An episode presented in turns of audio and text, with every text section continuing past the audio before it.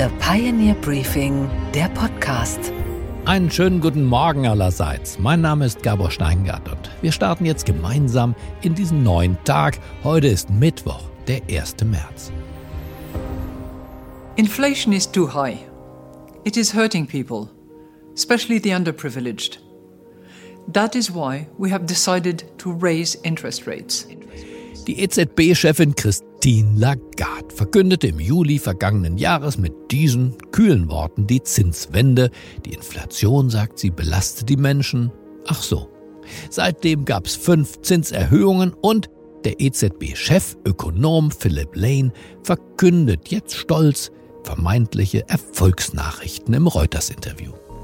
Für Energie, Lebensmittel und Waren gibt es viele vorausschauende Indikatoren, die anzeigen, dass der Inflationsdruck in all diesen Kategorien ziemlich deutlich zurückgehen dürfte. Wir haben auch die Bestätigung erhalten, dass unsere Geldpolitik wirkt. Es gibt nur ein Problem. Das Ganze stimmt gar nicht. Die Geldpolitik wirkt noch gar nicht, die Preise klettern weiter. Das Tempo des Anstiegs hat sich verlangsamt, aber auch das nur minimal. Im Januar liegt die Inflation hierzulande bei 8,7 Prozent gegenüber dem Vorjahresmonat.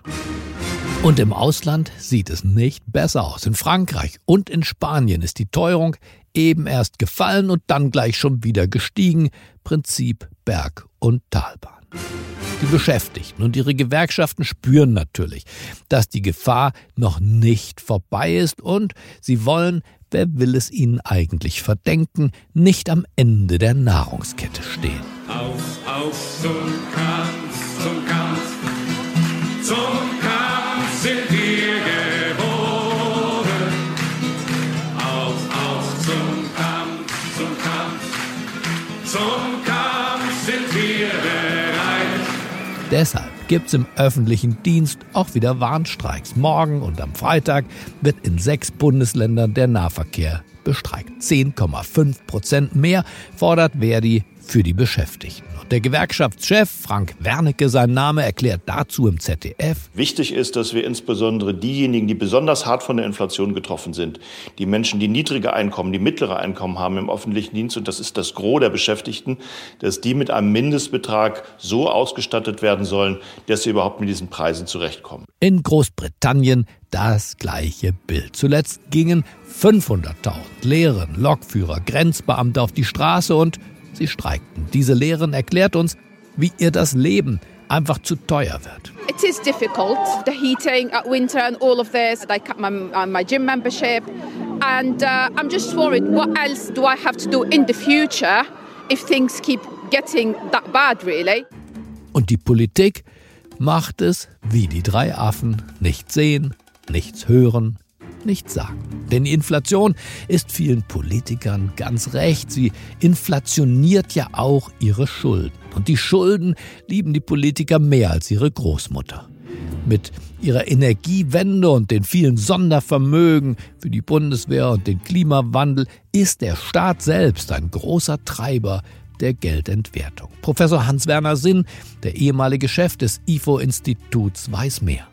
Die Inflation galoppiert, die ist nicht nur langsam unterwegs und diese Jahresraten übertünchen das Faktum, dass in der Pipeline noch viel mehr Inflationsdruck vorhanden ist. Vorschlag zur Güte. Vielleicht ist die Inflation ja doch ein ganz gutes Thema für die Kabinettsklausur der Ampelkoalition am Wochenende in Meseberg. Und statt Ursula von der Leyen aus Brüssel die auch gerne Schulden macht, sollte man vielleicht Professor Sinn aus München einladen. Nur so als Idee.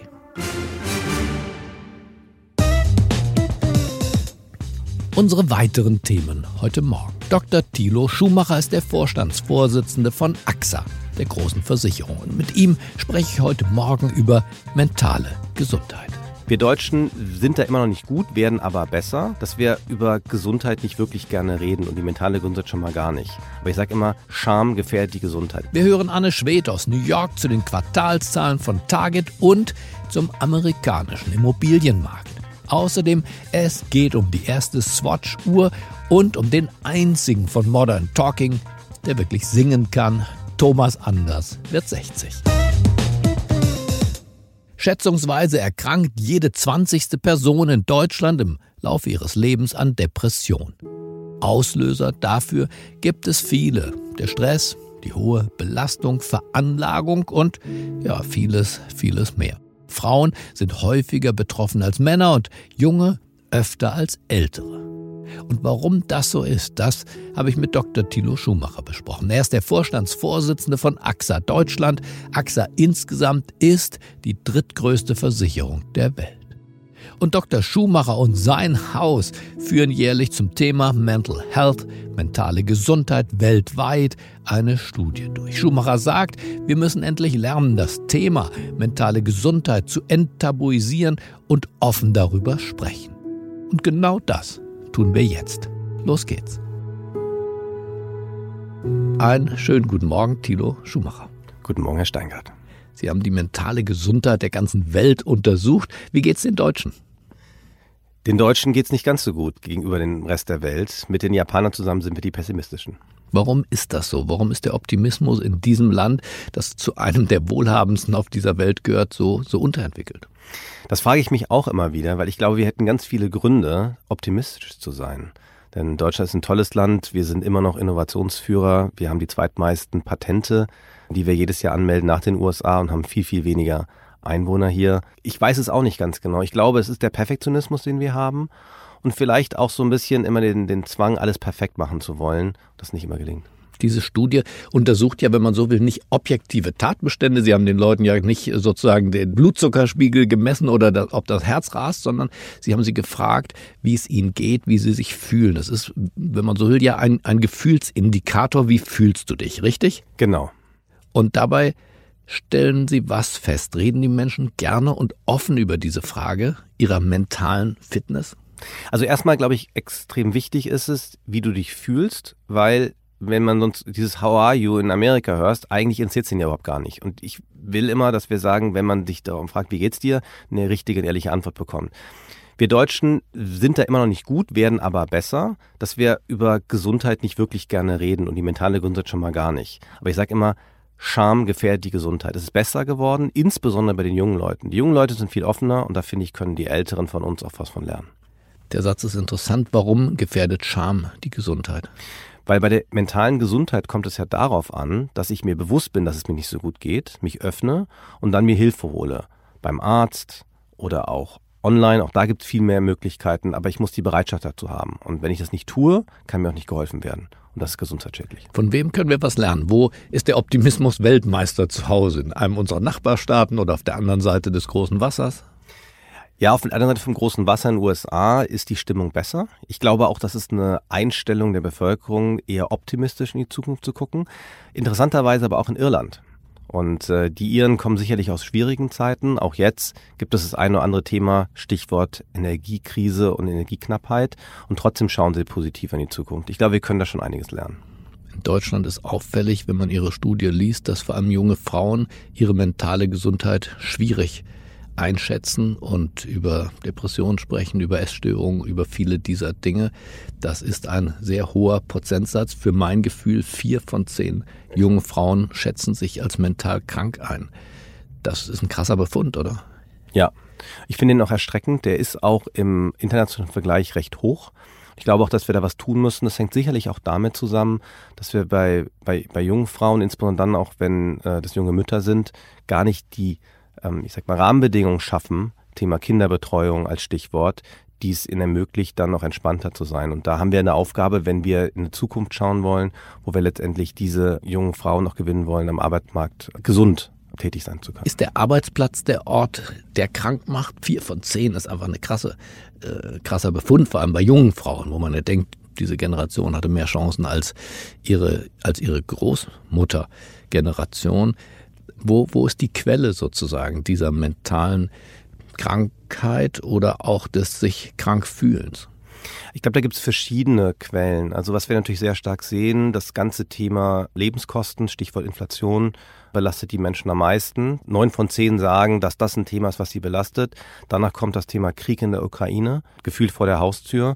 Und dann spielt natürlich auch so etwas wie der Arbeitsplatz eine Rolle. Bei den jungen Menschen aber noch sehr stark das ganze Thema Social Media, also den Stress, der Social Media ausgelöst wird und den Druck, den sie dazu verspüren. Was können wir von anderen Staaten lernen? Zum Beispiel im Umgang mit uns selber, mit dem Körper, mit der mentalen Gesundheit, mit der Fitness. Müssen wir Deutsche dem Thema mehr Beachtung schenken, damit es besser wird? Also ich glaube, das erste ist das Thema Enttabuisierung bei der mentalen Gesundheit. Also anzuerkennen, dass eine mentale Krankheit eine Krankheit ist wie Husten, Schnupfen und Heiserkeit. Was den Amerikanern traditionell leichter fällt. Exakt, genau. In Amerika ist es ja so, wenn ich zum Psychologen gehe, dann spreche ich auch darüber im Familien- und Freundeskreis und ich, äh, ich empfinde keine Scham dabei. Sie haben ja nicht nur Länder miteinander verglichen und die Geschlechter miteinander verglichen, sondern auch die Altersgruppen, die Alterskohorten. Wie ist die mentale Gesundheit zwischen jung und alt? Wie hat sich das entwickelt? Wer ist besser drauf? Ja, das ist ganz interessant. Die Älteren sind besser drauf. Ähm, das hat uns auch überrascht. Wir hätten gedacht, dass sozusagen die Älteren vielleicht äh, grundsätzlich pessimistischer sind. Ähm, meine Interpretation ist, dass die Älteren von uns einfach schon viel mehr gesehen haben und wissen, dass es nach schlechten Zeiten immer wieder gute Zeiten gibt. Und ähm, wenn man guckt, wir hatten schon Krisenzeiten in Deutschland. Es war nicht immer alles so die letzten zehn Jahre, wo wir mal kurzfristige Themen hatten. Ähm, sowas. Wir hatten natürlich auch Arbeitslosigkeit in den letzten zehn Jahren. Wir hatten auch Finanzmarktkrisen, aber gefühlt war alles ziemlich gut. Zumindest in der großen Masse. Und äh, ich glaube, die Älteren haben halt schon andere Situationen gesehen und da können wir lernen von. Auch ich denke, alle von uns zu sagen, nach den schlechten Zeiten kommen wir die guten. Und ich würde mir einfach wünschen, dass wir nicht so einen Begriff haben wie German Angst, ja, dass der, der sich international verfestigt, sondern vielleicht German Zuversicht oder German Optimism. Das fände ich nicht schlecht. Was können die Firmen? Äh, das ist ja der Ort, sagen wir mal, wo wir professionelle Personalabteilungen haben und wo sich Manager, ich hoffe auch bei AXA, bin ganz sicher auch bei AXA, aber auch in allen Firmen, sich heute Gedanken machen um die mentale Gesundheit ihrer Belegschaft. Ähm, was können die Unternehmen tatsächlich tun, damit die Ergebnisse dieser Befragung in Deutschland besser werden? Also zum einen gilt auch für die Unternehmen dass die Enttabuisierung von mentalen Krankheiten wichtig ist. Also Sie sagen, das Thema gehört auch an den Arbeitsplatz, dort auch adressiert. Genau. Das Zweite ist nämlich, dass die Unternehmen auch Hilfe leisten müssen, beziehungsweise Angebote haben müssen, wo man sich anonym, das ist auch wichtig, weil das Schamgefühl ist auch bei vielen vorhanden, ob wir wollen oder nicht, sich professionelle Hilfe holen können. Also wir haben auch gefragt und nur 38 Prozent der Befragten, das sind vier von zehn, haben gesagt, ja, mein Arbeitgeber bietet mir sowas an, das ist zu wenig. Also wir bei AXA machen das schon länger. Es gibt einen externen Anbieter, der hat mit uns überhaupt nichts zu tun. Ja, wir bezahlen den nur, wo ich mich hinwenden kann. Ich kann natürlich auch zu, zu den Betriebsärzten laufen und mit denen sprechen. Aber, aber hinwenden heißt was? Ich kann reden über Sucht oder über Depression. Was kann dieser Ansprechpartner, dieser externe Ansprechpartner leisten? Er kann erst, also es geht um die erste Hilfe für alles. Es geht um Sucht, um Prävention, um Depression. Es geht sozusagen um Belastung, Stress mit dem Vorgesetzten. Es geht um Mobbing-Themen, all solche Dinge. Und er kann dann helfen, den Mitarbeitenden dazu zu ermutigen, sich professionelle Hilfe dann vor Ort zu holen, also zum Arzt oder Psychiater zu gehen. Nun sind wir beide ja nicht mehr naiv. Die Firmen äh, tun natürlich in aller Regel äh, weniger für die Gesundheit als für die Optimierung ihrer Ergebnisse, auch für die Optimierung von Menschen. Sie haben früher bei McKinsey gearbeitet, das darf an dieser Stelle ja erwähnt werden. Würden Sie sagen, dass wir mit diesem Optimierungszwang durch die Unternehmensberater, durch die eigenen Effizienzkriterien, vielleicht auch durch die Börse zu weit gegangen sind? Also ich, ich glaube, das Thema wird sein die nächsten Jahre, wie schaffen wir es, dass Menschen möglichst lange gesund und deswegen in der Lage sind, für Unternehmen zu arbeiten. Insbesondere in Deutschland, wir sehen es jetzt schon, alle suchen händeringend neue Mitarbeitende, qualifizierte Arbeitsplätze. Wenn die Babyboomer ab 25 in Rente gehen, wird es noch viel schlimmer. Das heißt, rein wenn man wirtschaftlich drauf guckt, muss man das ja schaffen. Das heißt, wir müssen daran arbeiten, dass die Menschen im Unternehmen möglichst lang bleiben und das auch äh, bis ins höhere Alter. Das heißt nicht Frühverrentung etc., sondern bis 67 heute, wahrscheinlich in den nächsten Jahren sogar noch länger, gesund arbeiten können. Und da gehören einfach Programme der Prävention dazu. Mentale Gesundheit ist heute unser Thema, aber auch andere Themen. Das wird kommen, da bin ich mir sicher. Tja, wenn's das der Beginn ist von sich besser fühlen, dass man drüber spricht, dann haben wir beide am frühen Morgen vielleicht schon einen Beitrag geleistet, dass es der Gesundheit, der mentalen Gesundheit in Deutschland besser geht. Vielen Dank, Thilo Schumacher. Vielen Dank, Herr Steingart.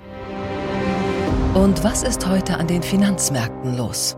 Na, hier schauen heute bestimmt nicht nur die Anleger auf die frischen Zahlen aus der Immobilienbranche. Mehr dazu weiß meine Kollegin an der Wall Street, Anne Schwedt.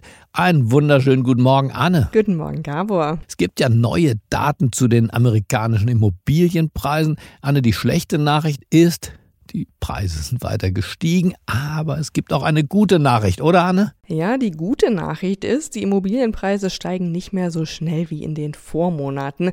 Also genauso wie bei der Inflation sieht man da eine Abflachung. Im Dezember waren die Immobilien noch 5,8 Prozent teurer als im Dezember des Jahr davor. Im November lag der Wert aber noch bei 7,6 Prozent. Also schon ein deutlicher Rückgang. In 2021 hatten wir ja noch Preisanstiege von knapp 19 Prozent gesehen verglichen mit dem Vorjahr. Grund für die jetzt fallenden Preise sind die gestiegenen Zinsen. Die machen es sehr teurer, sich Geld bei den Banken für Immobilienkredite zu leihen. Inzwischen zahlt man auf einen Kredit rund 7 Prozent Zinsen. Und das drückt natürlich dementsprechend die Nachfrage nach Immobilien und damit jetzt auch die Preise. Die Städte, in denen die Preise immer noch am meisten steigen, sind Miami, Tampa und Atlanta. Da sind Immobilien immer noch bis zu 16 Prozent teurer als vor einem Jahr. Aber überall gibt es auch da einen Rückgang verglichen mit den Monaten davor. Also man sieht jetzt schon deutlich, dass die Zinserhöhungen der Notenbank jetzt so langsam den gewünschten Effekt haben. Und dann hat ja auch noch der US-Einzelhändler Target seine neuesten Quartalszahlen präsentiert. Sag uns, wie sind die denn ausgefallen? Echt gut soweit tatsächlich. Target konnte die Analystenerwartungen übertreffen. Das erste Mal seit einem Jahr. Im vierten Quartal gingen die Verkaufszahlen um ein Prozent nach oben verglichen mit dem Vorjahreszeitraum. Aber der Konzern sieht trotzdem ein verändertes Konsumentenverhalten und gab deshalb auch einen konservativen Ausblick ab. Die Kunden würden stärker auf den Preis achten und eher zu reduzierten oder No-Name-Produkten greifen. Gefragt seien vor allem billige Lebensmittel, weniger gefragt sind nicht notwendige Dinge wie zum Beispiel Dekoration. Für das ganze Jahr glaubt Target nur noch, wenn dann im niedrigen einstelligen Prozentbereich wachsen zu können, wenn überhaupt. Da hatten Analysten mehr erwartet. Target glaubt, dass sich die Inflation noch hartnäckig halten wird in diesem Jahr. Die Anleger sind aber eigentlich echt zufrieden mit Tage. Die Aktie konnte in diesem Jahr schon um 13 Prozent zulegen und gestern, als die Zahlen rauskamen, gab es auch noch mal einen Plus von einem Prozent. Und was, Gabor, geht eigentlich gar nicht? Na, dass die Schweizer Uhrenindustrie Ende der 70er Jahre in eine tiefe Krise rutschte. Grüezi miteinander. Die Schweizerische Uhrenindustrie hat bekanntlich ihre führende Stellung auf dem Weltmarkt eingebüßt. Als Folge davon sind in der Schweiz in den letzten 13 Jahren rund 50.000 Arbeitsplätze verloren gegangen in dieser Branche. Die entlassenen Arbeiter haben die Welt plötzlich nicht mehr verstanden. Es ist, was wir jetzt so durchmachen, das ist, es kommt mir vor wie ein langsames Ausbluten. Es ist wie, wie die Abschiedssinfonie von Haydn, was wir jetzt noch spielen. Es wird noch Musik gemacht, aber äh, es tönt nicht mehr voll. Die Konkurrenz kam aus Fernost, genauso präzise, aber um ein Vielfaches billiger. Innerhalb fünf Jahren hat sich Japans Produktion verdoppelt. Der Ausstoß der Schweizer Firmen dagegen stagnierte. Es brauchte jetzt eine große, eine wirklich wuchtige Idee und die hatte der damalige Unternehmensberater Nikolaus Hayek. Ich brauche ein Produkt im unteren Marktsegment, damit ich gegen die Japaner kämpfe. Der gab eine Uhr in Auftrag, die den Uhrenmarkt weltweit revolutionieren sollte. Es ist Zeit, die Zeit zu ändern. Heute vor 40 Jahren präsentierte Nikolaus Hayek der Öffentlichkeit die erste Swatch. Aber was war das Erfolgsgeheimnis? Dass wir damals gesehen haben, dass die Swatch als technische Wunder nicht zu erklären ist am Publikum. Das Publikum im, im Ausland hat überhaupt kein Interesse daran, wie viele Teile sie in ein Ohr haben. Sie wollen ein schönes Ohr haben, die funktioniert. Und daraufhin haben wir gewusst, wir müssen diese Uhr eine Seele geben. Und die Seele war, dass die Swatch eben cool war, jung, wild, frech. Es war die erste Uhr, die zugleich eben ein modisches Statement wurde. Und sie erreichte schnell Sammler und Kultstatus. Möglicherweise tickt an Ihrem Handgelenk ein kleines Vermögen. Sehen Sie nach. Eine Plastikuhr der Marke Swatch, die Sie vor ein paar Jahren vielleicht für wenig Geld gekauft haben. Heute wurden nämlich in Mailand solche Uhren vom renommierten Auktionshaus Sotheby's versteigert. 99 Uhren gingen an die meistbietenden. Zu Preisen von, setzen Sie sich, bis zu 20.000 Franken und mehr. Also, vielleicht schauen Sie heute Morgen auch einmal in Ihren Schubladen nach, ob Sie nicht doch vielleicht noch eine alte Swatch finden. Im Zweifel verbirgt sich da nämlich ein kleiner Schatz aus Plastik. Die Zeit und auch die Inflation haben dieser Uhr womöglich gut getan. Okay, Gabor, und was hat dich heute Morgen wirklich überrascht?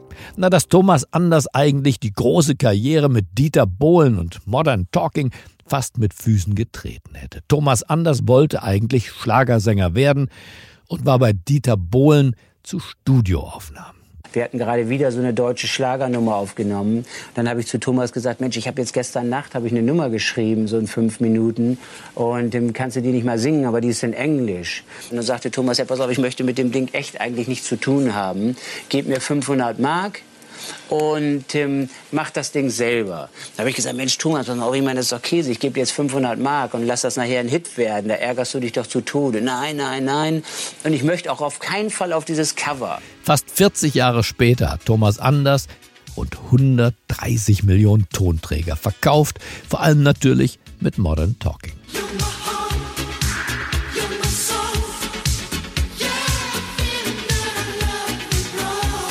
Thomas Anders heißt im echten Leben Bernd Weidung und kommt aus Mörz in Rheinland-Pfalz.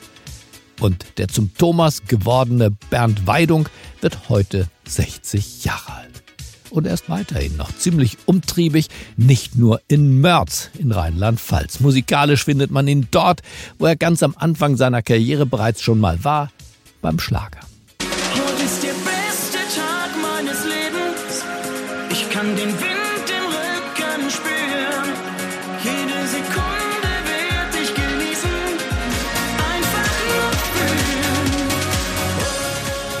Aber er macht nicht nur Musik, sondern er ist auch ein Podcast-Kollege. Modern Talking. Einfach anders. Der Podcast mit Thomas Anders. Modern Talking. Darin unterhält er sich mit prominenten Freunden, Weggefährten und er gibt Privates von sich preis. Boah, Mann. Ich liebe echt Massagen. Ich mag das schon. Also ich lass mich gerne massieren. Und dann und wann begegnet uns in diesem Podcast auch ein Philosoph. Negative Energie, negative Gedanken sind wie das schwarze Loch im Universum. Die saugen Energien rein. Und er geht immer noch auf Tour. Er kommt gerade von zwei Auftritten aus Bulgarien zurück und packt in genau einer Woche wieder seine Koffer für Tiflis in Georgien. Und der Dieter ist irgendwie, zumindest mal in Gedanken, immer mit dabei.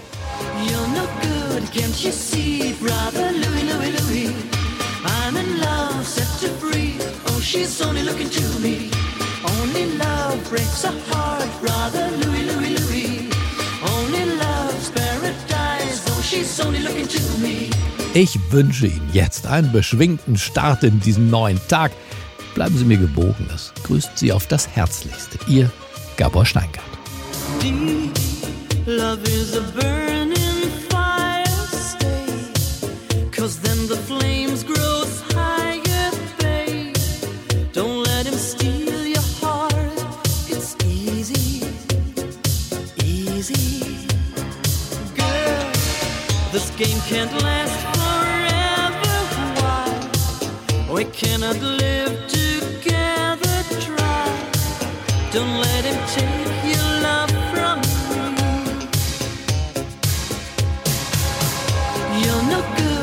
you see, brother Louis, Louis, Louis? I'm in love, set free. Oh, she's only looking to me. Only love breaks a heart, brother Louis, Louis, Louis. Only love's paradise. Oh, she's only looking to me.